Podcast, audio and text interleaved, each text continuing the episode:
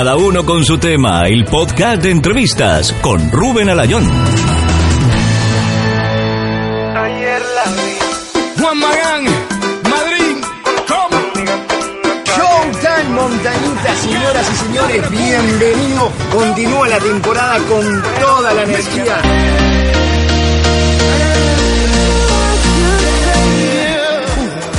Una gran estrella iluminará Montañita, reflejando en la mirada muchísimas personas que la visitarán desde todas partes del Ecuador, Latinoamérica y el mundo.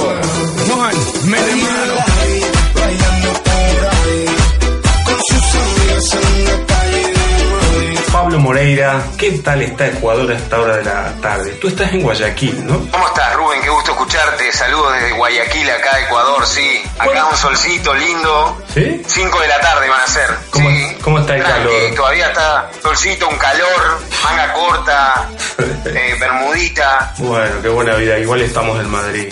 ¿Cuánto hace que te fuiste de San José, Pablo? Y me fui desde San José, desde el 2009 estoy acá, pero yo ya me había ido desde San José desde el 2005 por ahí. Ujú. me, me había ido para Montevideo, después me estuve por Punta del Este trabajando. Porque tú eres Y animador. Punta del Este me mandé. Sí, bueno, de eso lo, lo hice acá cuando llegué. Llegué a una ciudad que se llama Montañita. Ujú. Empecé a trabajar en bares, en discotecas.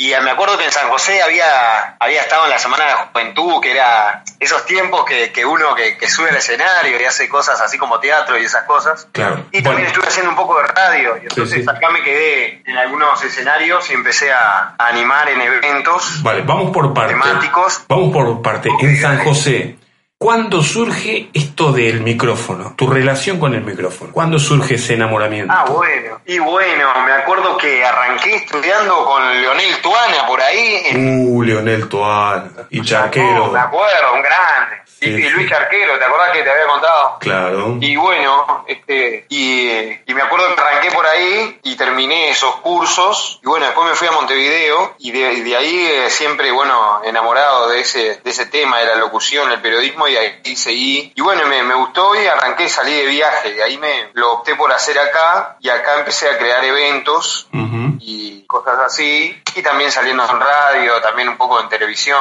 Claro. sí, pero no, no, no de largo, ¿no? Sino Sí, de, de medio fibretti. Pero bien, igual en el entorno del espectáculo, ahora estoy en ese, en ese rubro, ¿no? Porque tu fuerte, tú primero pensabas, me voy al periodismo, me voy a la locución, pero tu fuerte es subirte arriba del escenario y ahí darle, darle color, ¿no? Claro, hay meterle, meterle toda, toda la energía, sí. Organizando los eventos igual lleva bastante trabajo, ¿no? Claro. Es un, un sacrificio grande que hay que hacer una, eh, gastar una energía, obviamente que hay que estar bien organizado, eh, hacer reuniones previas con las empresas, bueno, todo un trabajo que, que estoy haciendo junto a ellos.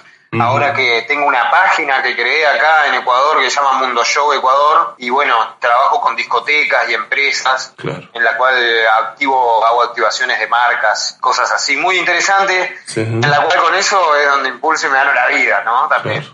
¿Y cómo y qué papel juega tu acento uruguayo eh, en Ecuador? ¿Es aceptado? ¿Nos quieren en Ecuador? ¿Qué Sí, piensan de nosotros? No, acá tengo muchos amigos, mucho muy buena onda, ¿no? Acá está todo más que bien. Acá tengo una vida, ¿no? Hecho ya. Sí. Así que me llevo bastante bien con la gente, no tengo ningún problema.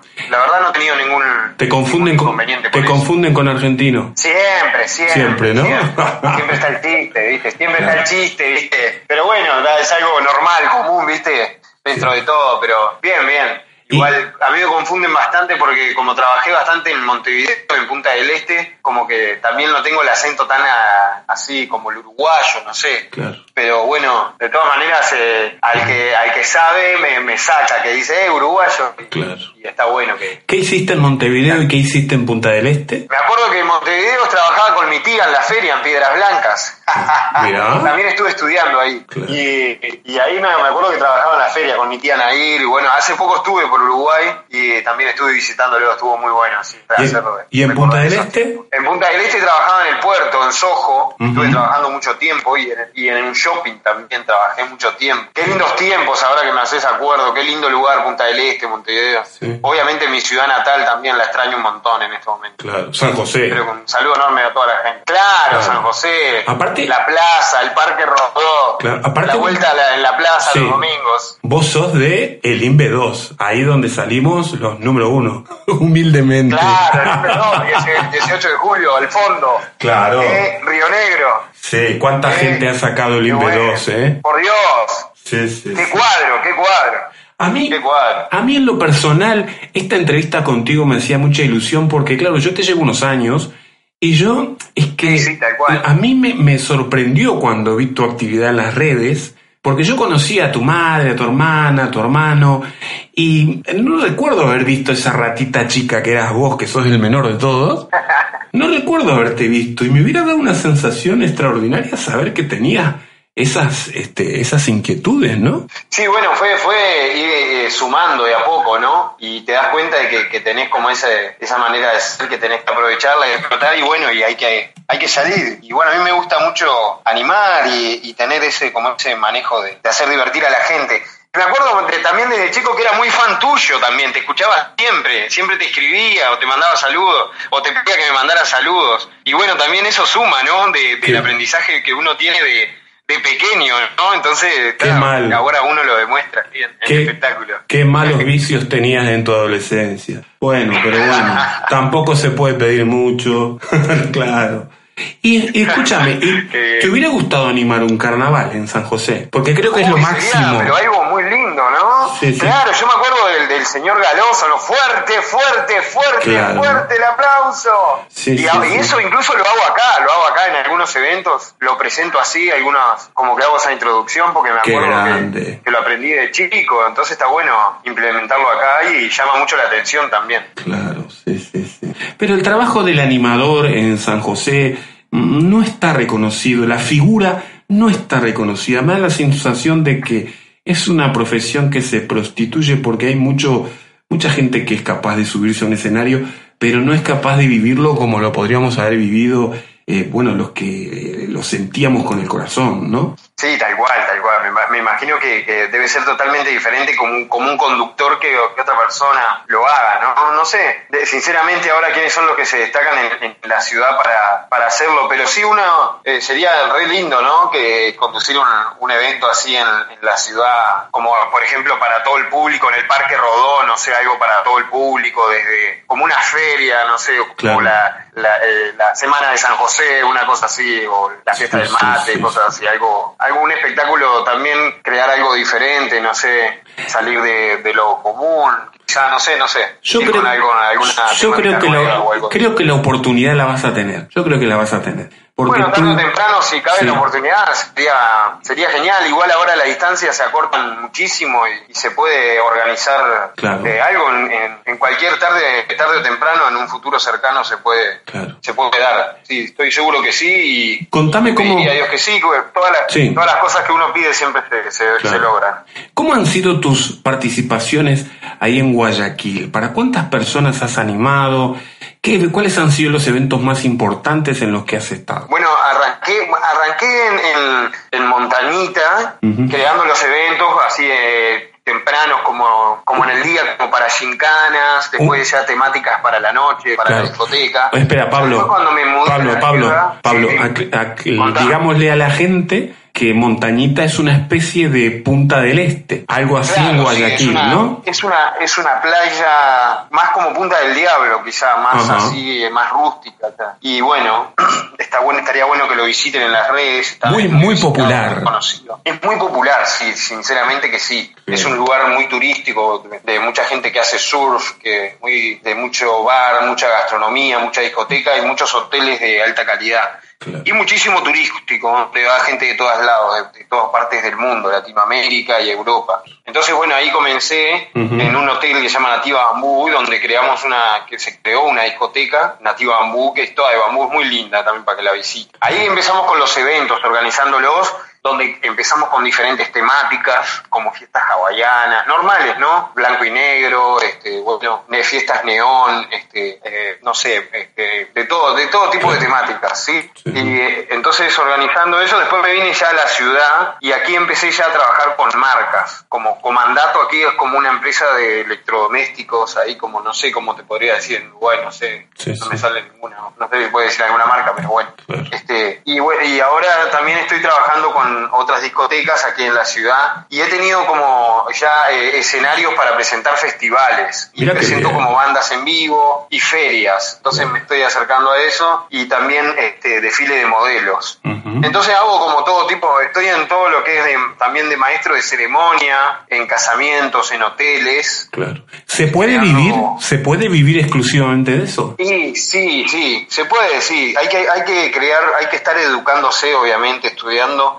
Siempre y estar en, en la movida, ¿no? Pero creando una buena base de datos, este, recorriendo hoteles, siempre teniendo una buena carta de presentación y haciendo Claro. hay buen trabajo en las redes sociales. Conducta, como ¿no? buenos videos. Sí, buena imagen, ¿no? Cu- Cuidarse. Cada uno con su tema desde Madrid con Rubén Alayón. ¿Y cómo es el ecuatoriano en general? Es, eh, es una persona normal, la verdad bastante enérgica y muy respetable. Yo no he tenido ningún problema, gracias a Dios, con, con ellos. Siempre, bueno, mi novia Anita es ecuatoriana, desde hace 10 años estamos juntos. ¿Dónde la conociste? nos Sí, aquí en, en, en Ecuador, en Guayaquil, aquí conocí. Porque no te he preguntado por qué Guayaquil. ¿Por qué te fuiste ahí? Bueno, está- bueno me en realidad trabajé en Montañita siete años y después me vine para acá. Claro, y es sí, porque sí, acá sí. vive mi novia y entonces aquí ya nos, nos mudamos juntos.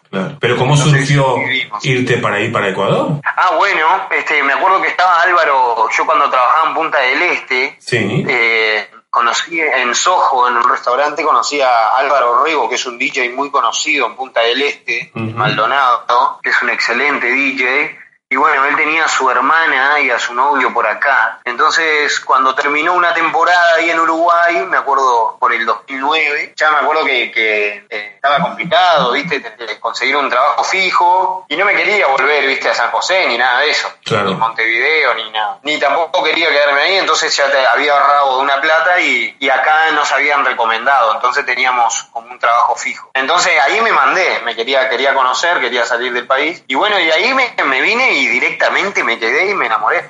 Y Claro. me quedé aquí. Sí, sí.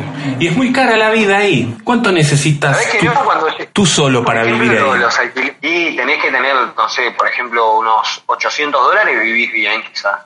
Pues porque imagínate que un alquiler de una casa sale 200 dólares, poner. Mira. 200 dólares. Una casa de dos habitaciones, una habitación. Ponele dos habitaciones, un living, un baño, un patio. Ujú. Conseguís, sí conseguís acá. Claro. Y bueno, la, la- lo que es calidad de vida y eso está bastante bien. También hay, eh, es bastante barata la fruta, las verduras. y hay mucha, como aquí hay este, como tres estaciones, conseguís como Amazonia, este, tenés el, el Pacífico y tenés también la selva y tenés las montañas. Entonces como que tenés diferentes climas y conseguís mucha variedad de frutas, comidas, ¿no? Claro. Entonces tenés nieve también, tenés todo un poco acá. Entonces hay de todo para hacer, de turismo, bastante bueno y no es tan caro dentro de todo. Hay que saberse administrar, obviamente. Claro. ¿Volverías a San José? Vos sabés que de- dentro de todo, como vos decís, y estábamos hablando de hacer alguna temporada, ahí se puede ir como ir a, a hacer algo, alguna algún día, no, no estaría no estaría nada mal y estaría bueno ir. Pero no, no quedarme a vivir, no, no creo. No, no. no. Ya, ya uno tiene armado acá este, muchísimos proyectos que, que están sin terminar y hay que, que seguir en eso. Claro. Y bueno, ya uno está, tiene la familia acá también. O sea que hay muchos proyectos futuros, ¿no? Te quedas ahí el resto de tu Sí, vida. claro, todavía. Sí, sí, sí, sí, acá hay, acá ya tengo mi trabajo y acá está como todo lo, lo que tengo, lo que, lo que he administrado. Está bastante gente como que tengo un camino armado ya con esto de la conducción, la animación, quiero seguir estudiando. Y, Sí, sí, sí. y bueno. ¿Alguna vez, te, ¿Alguna vez te has sentido derrotado ahí en Ecuador y has dicho me vuelvo? ¿Alguna vez lo has pasado mal? Sí, bueno, eh, hay veces, ¿no? Que uno como que se, se aburre, ¿viste? Pero, por ejemplo, en algunos eventos que le ha pasado mal, decía, ah, no, y ya como que la, se te viene difícil porque hay veces que no conseguís laburo fijo, ¿viste? Y todas esas cosas también. Sí, sí. Pero no, no, no así de, de tirar la, la, la toalla tanto como para irme. No he tenido tanto, tanto inconveniente para- sobre eso. Ahora cuando dijiste en algunos momentos, algunos eventos lo he pasado mal, me acordé de algunos ridículos que yo solía cometer. ¿Alguna vez te pasó que te sentiste, uy, qué ridículo estoy haciendo? Sí, hay veces ¿Sí? que, que me pongo nervioso, hay veces que me pongo nervioso y digo cualquier, cualquier boludez, digo cualquier chiste. Sí. Y me mando cualquiera y obviamente que hay veces que no se entiende porque no, no es el mismo dialecto y no sé. Claro. Y, y obviamente que no se entiende. Entonces soy muy malo en cuando... Igual tendría, tendría como que estudiar, ¿no? Porque Sí. obviamente que sí tengo facilidad de palabra para, para hacer, porque por todo lo, lo que he hecho de radio y todo eso, pero tendría que estudiar como más un, un stand-up, ¿viste? Como, como un guion para no para no, no tener esos errores, ¿viste? Para no quedarme y no pasar vergüenza. No puede ser que, que esté pasando por eso. Claro. Bueno, pero la improvisación también tiene su, Bueno, puntito verdad, embriagador, ¿no?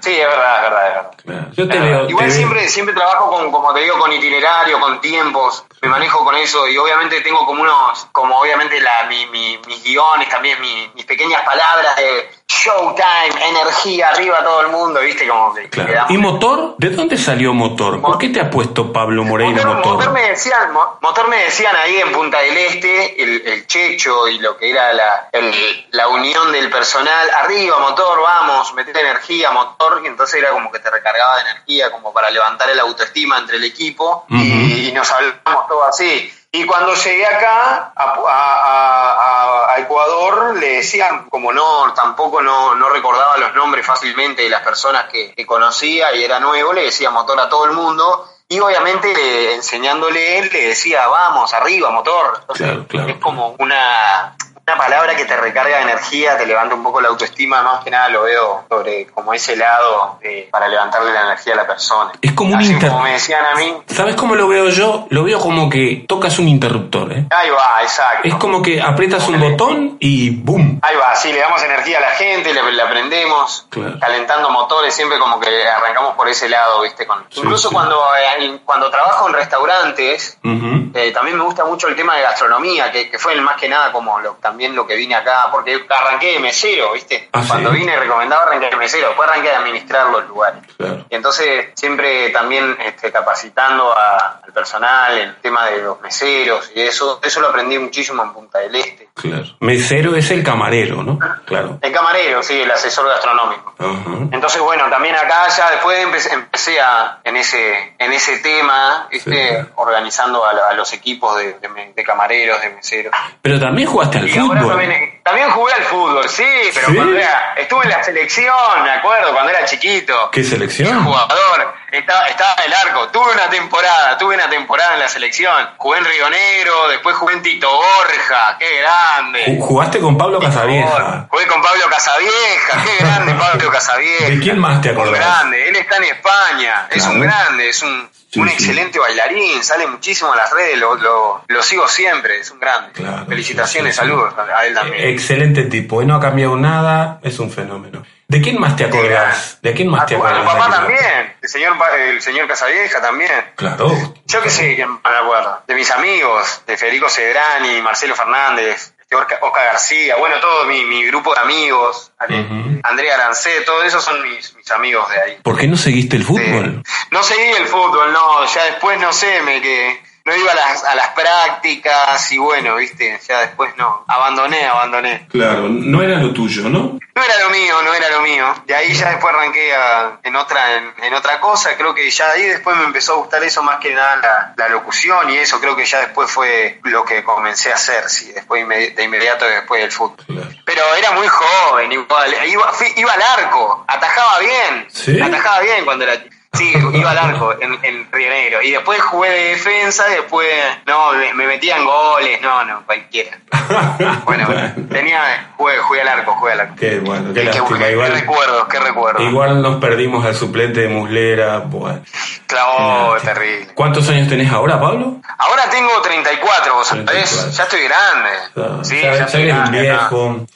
Pablo, ¿y por No, ahí? no, no, viejo. Por ahí, eh, ¿te encontrás con el Chongo Reyes? ¿Con César? Sí, un grande, un amigazo, sí, claro, me encuentro acá, un- una gran persona, sí, me encanta, es un buen amigo, nos encontramos siempre. Sí, Estamos sí, como sí, más de tres, cuatro veces. Ahora yo quizá tenga si Dios quiere, un evento en Quito, que es donde él se encuentra, donde él trabaja, y él cuando tiene acá, tiene como unas reuniones de su trabajo, eh, nos juntamos acá a conversar y a tomar algo, siempre a comer algo. Pero lo obligás a, Y tom- ahora lo sí. obligás a tomar cerveza, ¿no? Sí, claro, siempre nos juntamos ahí. Vamos al, male- al malecón acá de Guayaquil, que está muy bueno ahí. Ah, sí. Ah, Y bueno, bien. y en Quito, en Quito una vez también nos encontramos y ahora, como te digo, si tengo un evento por allá, si todo sale bien, nos vamos a encontrar con él por ahí también. Muy buena onda. Claro. Sí, sí, siempre muchas anécdotas, siempre nos reímos. Claro. Bueno, Pablo, entonces, ¿ahora qué te queda por hacer ahora? En estos días, en estos meses, ¿qué vas a hacer? Bueno, en estos días ahora estoy, este, por ejemplo, este fin de semana me presento en el Triunfo, que es una ciudad aquí cercana a Guayaquil. Ajá, Es que estoy organizando un evento de Black and White, una fiesta temática de blanco y negro. Ajá. Sí, entonces ¿De qué viajo, hago, ya hice, hice la promoción en las redes sociales, las comparto acá, este, y bueno, este, vamos a un poco a las radios temprano, tú. hacemos la promo por la ciudad, y bueno, después la gente se, se prende en la temática y vamos a hacer premios a la gente que vaya de blanco y negro, ¿no? Una, una buena temática, una discoteca que está muy buena, que la maneja un chico que se llama Byron Morejón, que es un DJ conocido acá en, en el Triunfo, una ciudad bastante grande, y bueno, y, y vamos a organizar esa temática que está muy buena y obviamente tenemos otras más adelante. Y tenemos unas, unas ferias para más adelante, si Dios quiere, en otras ciudades. Y, y todo eso lo, lo comparto siempre en la página que se llama Mundo Show Ecuador, que es donde subo mis trabajos de presentaciones acá y hago como un tour. Y bueno, entonces eso es como una, una imagen, una carta de presentación para la- las empresas que te gusta ver Muy bien. el trabajo de una, está todo ahí. Entonces está bueno. Corto contigo y me voy a meter en tu página ahí a cuchichear. Te mando Claro, un gran claro, abrazo. Pablo. Che, muchísimas gracias por la oportunidad. Bueno, espero que te haya gustado. Saludos a todo San José, a todo el Uruguay. Y bueno, muchísimas gracias, Rubén, querido. Abrazo grande, enorme. motor. Abrazo, vamos arriba.